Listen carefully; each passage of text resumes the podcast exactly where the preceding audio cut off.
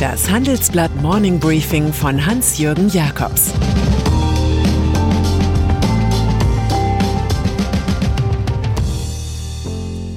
Guten Morgen allerseits. Heute ist Montag, der 6. Juli. Und das sind unsere Themen. Alle Zeichen auf Frauenwirtschaft. Wolfgang Schäuble hat einen Traum. Leider nur ein Vakuum bei Commerzbank.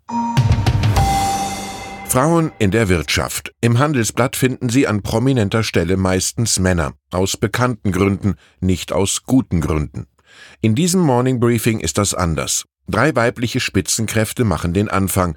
Das ist vielleicht ein zufälliges, deutliches Zeichen, dass sich im heiligsten der deutschen Wirtschaft etwas ändert. Mich erinnert das jedenfalls an einen Satz, den der legendäre Surkamp-Verleger Siegfried Unseld laut seinen jüngst erschienenen Reiseberichten 1967 schrieb.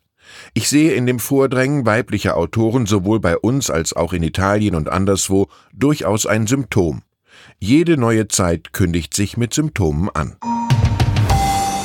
Anna-Maria Braun. Schauen wir zum Beispiel auf Anna-Maria Braun. Die 41-Jährige ist die erste Chefin im 181 Jahre alten Medizinunternehmen B. Braun. Der Konzern aus Melsungen setzt mit Kanülen, Prothesen und vielen anderen rund 7,4 Milliarden Euro um. Die Juristin wiederum setzt ganz auf die Offenheit und Toleranz ihrer Familie, wie sie im großen Handelsblattgespräch offenbart. Meine Eltern haben immer gesagt, macht beruflich, was ihr wollt, aber macht es richtig. Sieben Jahre war Anna-Maria Braun in Asien aktiv. Sie lernte, dass es immer gut ist, eine möglichst große Vielfalt im Team zu haben. Strategisch setzt sie nun auf Standardisierung. So arbeite man im Finanzwesen mit Cobots, das sind kollaborative Roboter, die bestimmte Transaktionen routinemäßig abwickeln. Eines ihrer Ziele, wir wollen die Digitalisierung mit der gleichen Mannschaft erreichen. Helene von Röder. Ihre bisherige Karriere hat Helene von Röder in der Finanzwirtschaft gemacht, was ihr in der Corona-Krise zugute kam. Die 50-jährige Finanzchefin des Immobilienkonzerns Vonovia rechnete den Investoren rasch die Kosten der Pandemie vor.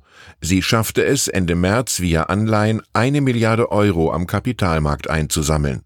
Derzeit treibt die Ex-Deutschland-Chefin von Credit Suisse die Finanzierung anstehender Zukäufe des DAX-Konzerns in Frankreich sowie die eigene Effizienz um.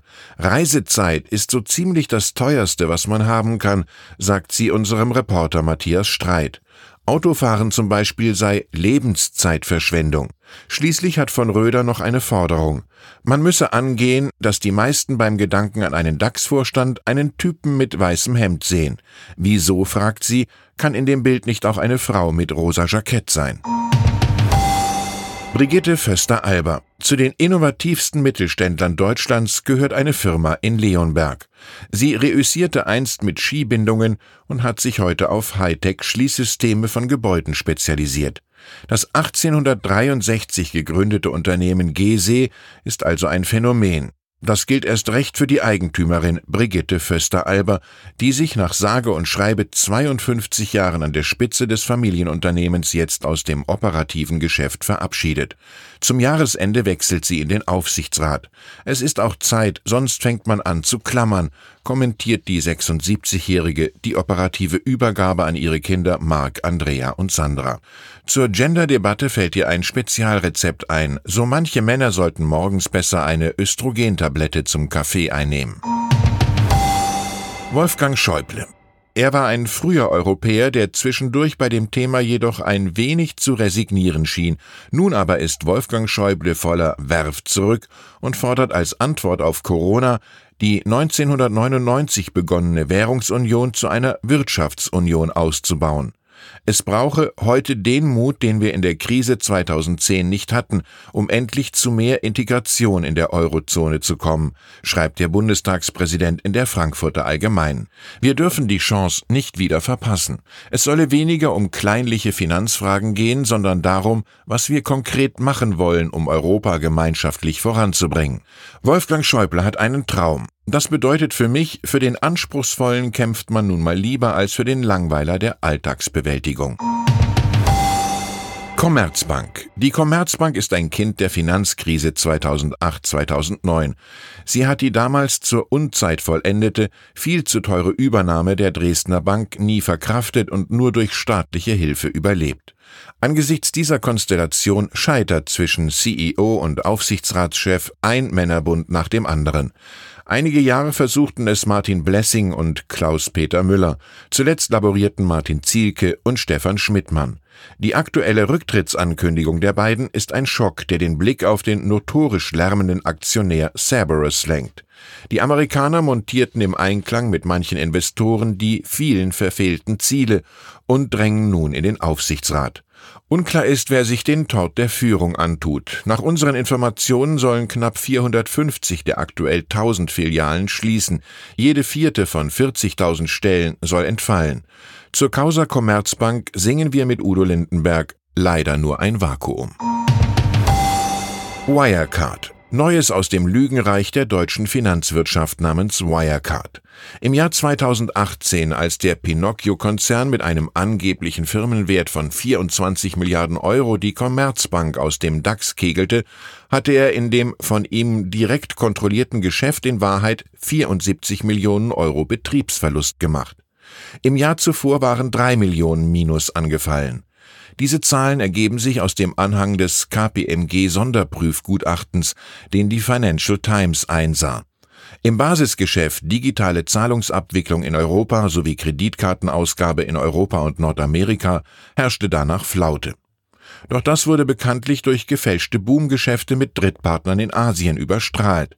Man fragt sich langsam, was Insolvenzverwalter Michael Jaffe da ohne jedes Flunkern überhaupt zu verkaufen hat. Ewigkeitswert erreicht eine Erkenntnis des Philosophen David Hume. Die Schönheit der Dinge lebt in der Seele dessen, der sie betrachtet. Mit einem neuen Design des Handelsblatts und auch dieses Morning Briefings wollen wir von heute an täglich schöner die Welt betreten, also im Sinne Humes Seelenlagen verändern. In der Konzeption und Ausführung hat der renommierte Zeitungsdesigner Mario Garcia geholfen. Es gehe um Substanz, Exklusivität und Orientierung, schreibt Chefredakteur Sven Affüppe. Er kündigt eine Fokussierung auf wichtige Wirtschaftskomplexe, mehr Zukunftsthemen und eine Ausweitung der Auslandsberichterstattung an. Schreiben Sie ihm, wie Sie das neue Handelsblatt und Ihr Morning Briefing finden. afhüppe at morningbriefing.de und dann ist da noch Ghislaine Maxwell, jüngste Tochter des 1991 verstorbenen Verlegers Robert Maxwell. Vor ihren Aussagen gegenüber Ermittlern fürchten sich prominente Kreise. Die 58-Jährige wurde von mehr als 20 FBI-Kräften auf einem Landgut in New Hampshire aufgespürt. Sie wird später in dieser Woche vor ein New Yorker Gericht gebracht.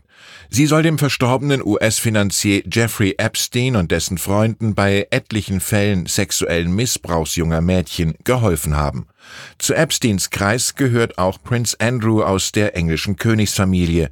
Es ist so sicher wie die Kreuze im Union Jack, dass weitere Enthüllungen in dieser degutanten Angelegenheit nicht ausbleiben.